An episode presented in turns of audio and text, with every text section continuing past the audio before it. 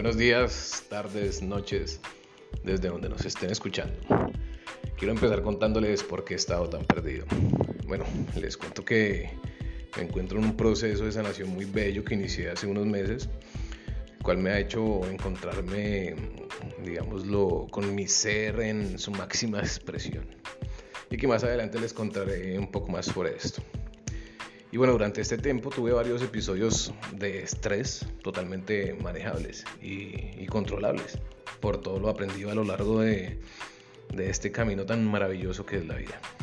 me di cuenta que el estrés nos ataca a todos, a todos los seres humanos, y es la mayor causa de, de la ansiedad y muchísimas enfermedades. Dicho esto, bienvenidos a este su podcast Amar y Ya. ¿Qué es el estrés, primero que todo? Tenemos que tener claro que, el estrés no es malo, parce. Es importante entender que es, que es bueno para nuestras vidas. Es prácticamente un, mecanismo de defensa que tiene nuestro cuerpo y nuestra mente al momento de, de digamos, experimentar una sobrecarga.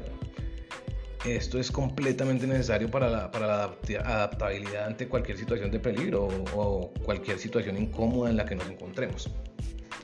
En la vida nos preparan en nuestras estructuras para muchas cosas innecesarias, muchas cosas banales y, sin sentido, marica. Y eso es una gonorrea porque las que deberíamos saber controlar no nos dicen ni mierda. Muchas personas cargan con esto en silencio porque, porque nunca en nuestras vidas nos enseñaron a observar de manera consciente esto. Razón por la cual hoy en día el ser humano está inmerso en, un sufrimiento constante por no saber lidiar con, lidiar con, con esta emoción, con el estrés. Porque sí, para mí el estrés es una emoción y por tanto como cualquier emoción en nuestras vidas debemos canalizarla de forma consciente para poder usar este estrés a nuestro favor.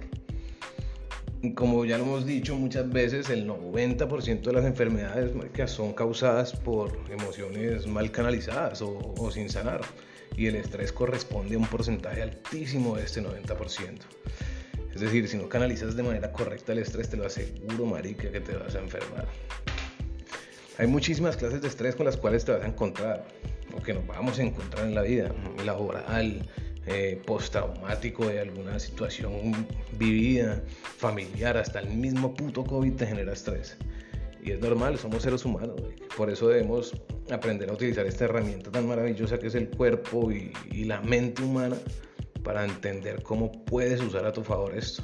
Recuerda que el estrés activa en ti un instinto de supervivencia ante las adversidades. La cuestión está en saber observar hasta dónde estás dejando que el estrés gobierne tu cuerpo y tu mente. Y a partir de esto, pues te cuento cómo lidio yo, cómo trato de lidiar yo con el estrés. Primero, como ya te lo dije, tienes que ponerte en modo observador. Como en toda tu vida empiezas a observar las emociones eh, para que seas consciente de ellas.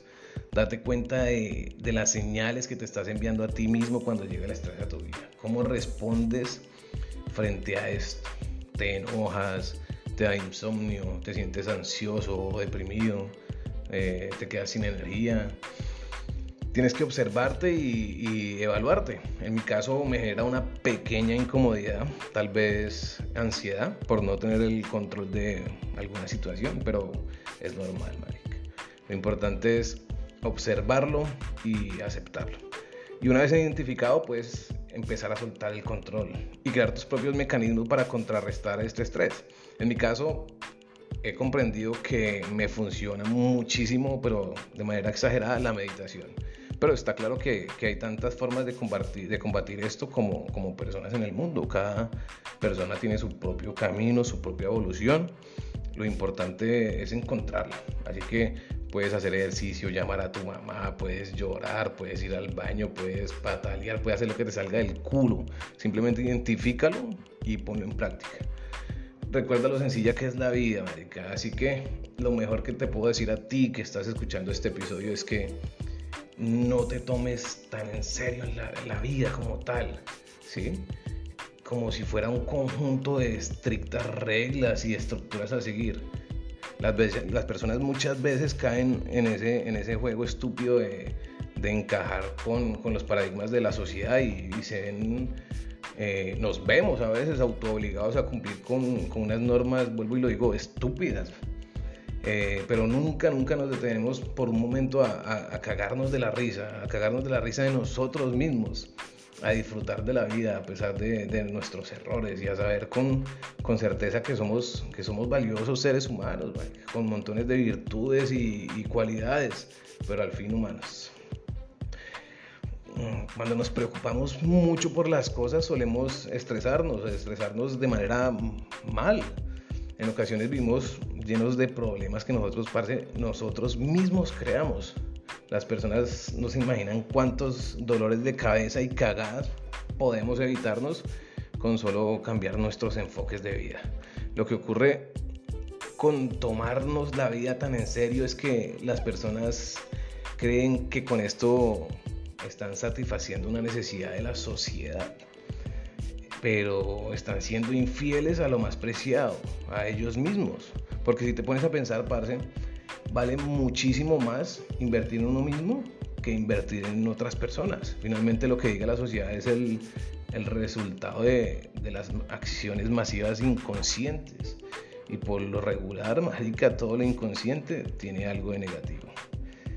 Tenemos claro que, que, los paradigmas destruyen a, a, esta sociedad, nos destruyen a nosotros mismos, dado que, que le abre las puertas a, a, vivir sin pensar, a vivir en modo avión, como ya lo hemos hablado y lo hemos hablado muchísimo en, en un podcast que, que encontramos al inicio.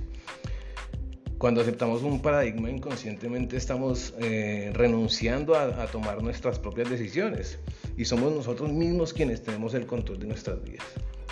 Yo prefiero mil veces poderme reír con mis amigos eh, y familiares de, de, mí mismo, de, de, mis cagadas, de, mis despistadas, de lo que sea. La vida es para gozarla, marica. La vida es para disfrutarla.